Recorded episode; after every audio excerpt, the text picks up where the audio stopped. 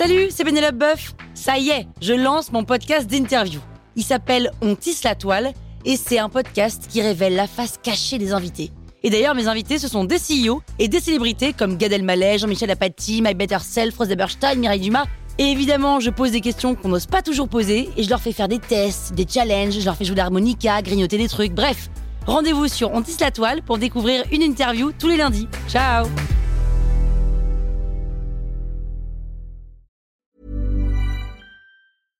Hey, I'm Ryan Reynolds. At Mint Mobile, we like to do the opposite of what Big Wireless does. They charge you a lot, we charge you a little. So naturally, when they announced they'd be raising their prices due to inflation, we decided to deflate our prices due to not hating you. That's right. We're cutting the price of Mint Unlimited from $30 a month to just $15 a month. Give it a try at mintmobile.com slash switch. $45 upfront for three months plus taxes and fees. Promo rate for new customers for limited time. Unlimited more than 40 gigabytes per month. Slows. Full terms at mintmobile.com.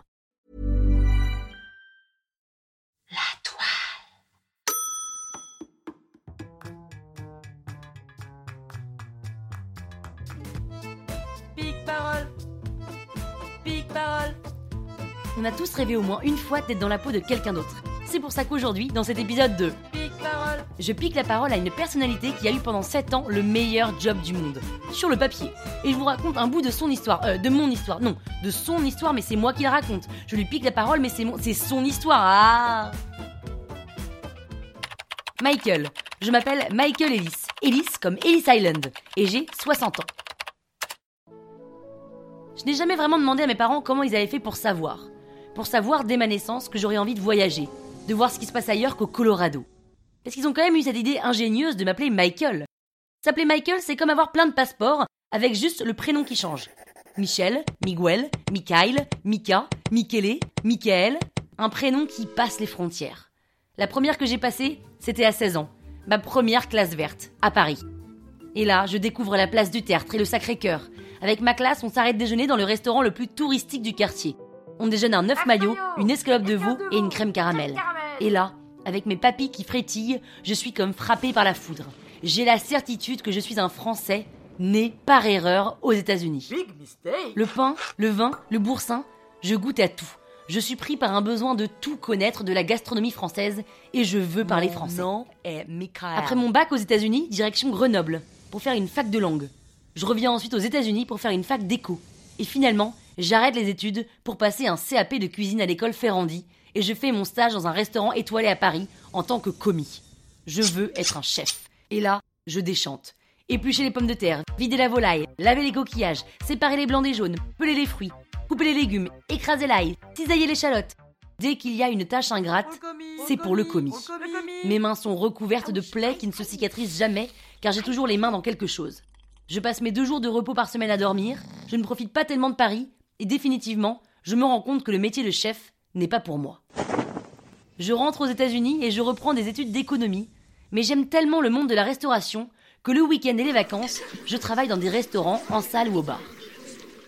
Mon diplôme en poche, je commence alors ma carrière en France autour du food and beverage et du tourisme à Paris, mais avec beaucoup beaucoup de missions à l'international.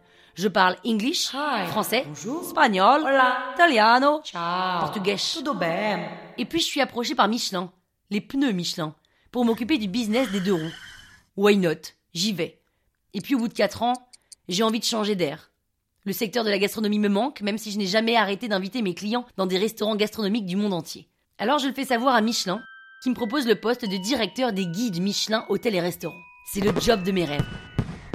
Je vais enfin pouvoir côtoyer de près le monde de la gastronomie mondiale.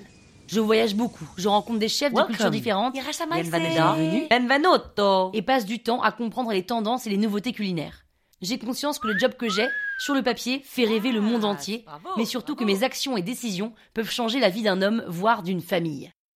La remise d'une étoile est le moment le plus attendu de l'année, tant médiatiquement que pour les chefs, qui donnent tout ce qu'ils ont tous les ans pour décrocher leur étoile. Les étoiles ne sont pas données au même moment dans tous les pays. Aussi, ma vie, c'est avion, resto, boulot, resto, avion, resto, boulot, resto, avion. De par ma position, j'ai un pouvoir sur les chefs qui est très puissant, et je m'applique à créer et à instaurer un réel dialogue avec eux. Les clients des restos ne se rendent pas compte que le chef, il joue gros, que ses heures, il ne les compte. C'est l'objectif d'une vie pour laquelle il se sacrifie Mais pour arriver là-haut, c'est l'excitation qui monte. Que ce soit un commis ou la femme de leur vie, pour avoir une étoile, il n'y a plus rien qui compte. De la pression à foison, ils font rugir les poils. La dose d'excitation, elle parcourt leurs moelle. Mais le jour de l'inspection, ça hérisse leurs poils. Quand des chefs perdent une étoile, c'est un drame, c'est un échec. Ils m'appellent tous en larmes, ils veulent un double check. Je leur donne des indications, je leur donne des raisons. Pour éviter la dépression, je leur dis qu'ils sont bons. Ça ne change rien, ils en ont une de moins. Ils ont le sentiment de ne valoir plus rien, mais c'est moi, à côté, qui me sens un vaurien. Avoir une étoile au guide Michelin te fait rentrer dans cette famille des étoilés, tu côtoies les plus grands, tu passes un niveau et, un peu comme les tatouages, quand tu commences avec un, tu ne peux plus t'arrêter. Ambitieux, travailleur et talentueux, certains chefs décrochent une deuxième étoile. Et là, ce n'est pas juste la vie du chef qui change, mais la vie de toute sa famille. Car la cuisine du chef devient inévitablement une affaire de famille. On met les bouchées doubles car la deuxième étoile ne laisse aucune place à l'approximation dans la cuisson, ni la qualité des produits, ni sur le caractère de la cuisine. Et, un peu comme au loto, quand t'as tous les numéros, tu veux le numéro complémentaire. Et certains génies de la cuisine l'ont, ce numéro complémentaire. Environ 120 seulement dans le monde entier. À force de sueur, de persévérance et de talent, ces chefs décrochent 3 étoiles au guide Michelin. Avoir un restaurant 3 étoiles pendant un an, c'est dur, très dur, mais garder ces 3 étoiles pendant toute une vie, c'est dédier sa vie à 100% à sa cuisine, pour que venir dîner dans son restaurant soit une expérience unique pour le client. Je suis connu comme le loup blanc. Aussi, quand je réserve dans un restaurant, le chef et ses équipes pensent que je suis là en repérage. Mais je ne suis pas un inspecteur. Je pilote une équipe d'inspecteurs, mais je ne fais jamais des sept tables, jamais. Tout le principe étant basé sur de l'anonymat pour tester la régularité dans les assiettes servies, je ne suis pas un de ceux qui jugent. Mais personne ne veut et personne ne peut le croire. Aussi, quand j'arrive dans un restaurant, on m'attribue la meilleure table. Quand je passe commande, arrive sur la table mon plat, plus tous les autres plats de la carte. Si j'ai commandé simplement une truite, on va me servir d'abord une entrée, puis de la volaille, puis la truite, et enfin du bœuf. Je demande un verre de vin pour accompagner mon plat, et on me sert toujours deux verres de vin. Je ne commande pas de dessert, mais j'ai toujours un cortège de plateaux rempli de délices sucrées qui arrivent depuis la cuisine, escortés par deux, trois, quatre serveurs. Un café, j'en prends pas toujours. En revanche, j'ai toujours droit aux milliardises.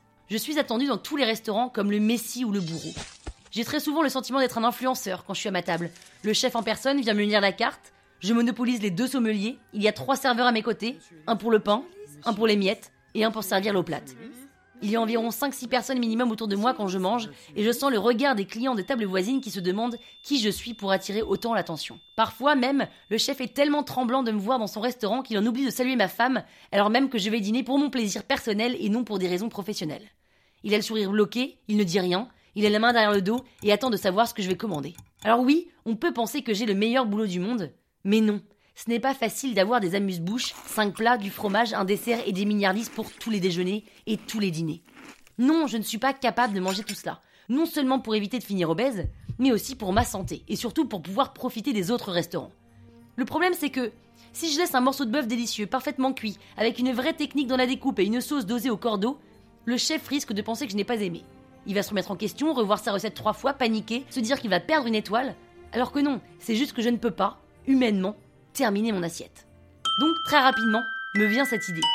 Et je ne me déplace jamais plus sans mes mouchoirs. Quand il reste quelque chose dans mon assiette, pour ne pas faire croire au chef que je n'ai pas aimé, et pour ne pas le vexer, je sors une serviette en papier, je mets le bout de viande dedans, et je vais aux toilettes. Mais non. Je sais pas combien de toilettes j'ai bouché avec cette technique, mais j'ai toujours pensé qu'il valait mieux des toilettes bouchées qu'un chef en dépression pour des mauvaises raisons. Mon pire souvenir Enchaîner deux repas de restaurant 3 étoiles dans la journée.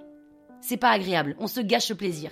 C'est exactement comme si vous alliez voir un film extraordinaire au cinéma et que vous enchaîniez avec un autre film extraordinaire. Vous n'avez même pas le temps de savourer, de repenser, d'atterrir de cette première expérience que vous y retournez. Je l'ai fait une fois, je ne le referai plus. J'ai d'ailleurs interdit par la suite à mes équipes d'inspecteurs de faire cela. Que je mange quand je suis chez moi? Une omelette salade, mon kiff ultime. Quelque chose de simple, sans trop de gras et beaucoup de verdure pour accompagner. Avant, je ne parlais que de viande, de viande, de viande. Aujourd'hui, j'ai eu la chance de goûter les meilleures viandes et poissons du monde. Aussi, j'aime me cuisiner des choses simples. Sauf qu'aujourd'hui, je vais toujours dans des restaurants, mais pas pour les mêmes raisons. Après 7 ans au guide Michelin, à parcourir le monde à la recherche des meilleurs chefs de la planète, j'ai été recruté par le groupe Jumeirah Hotel, basé à Dubaï.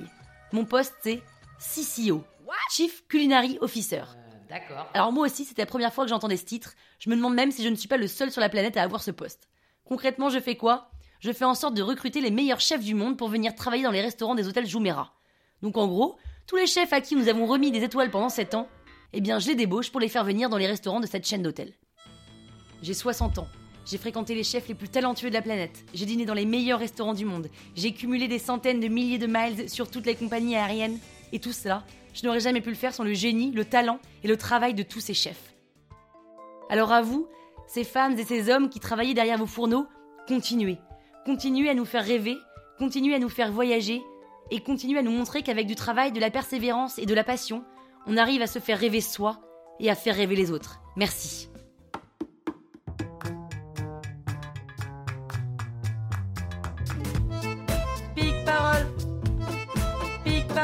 Thank you, Michael. Merci, Michael. Grazie, Michele. Gracias, Miguel. À mercredi pour un prochain.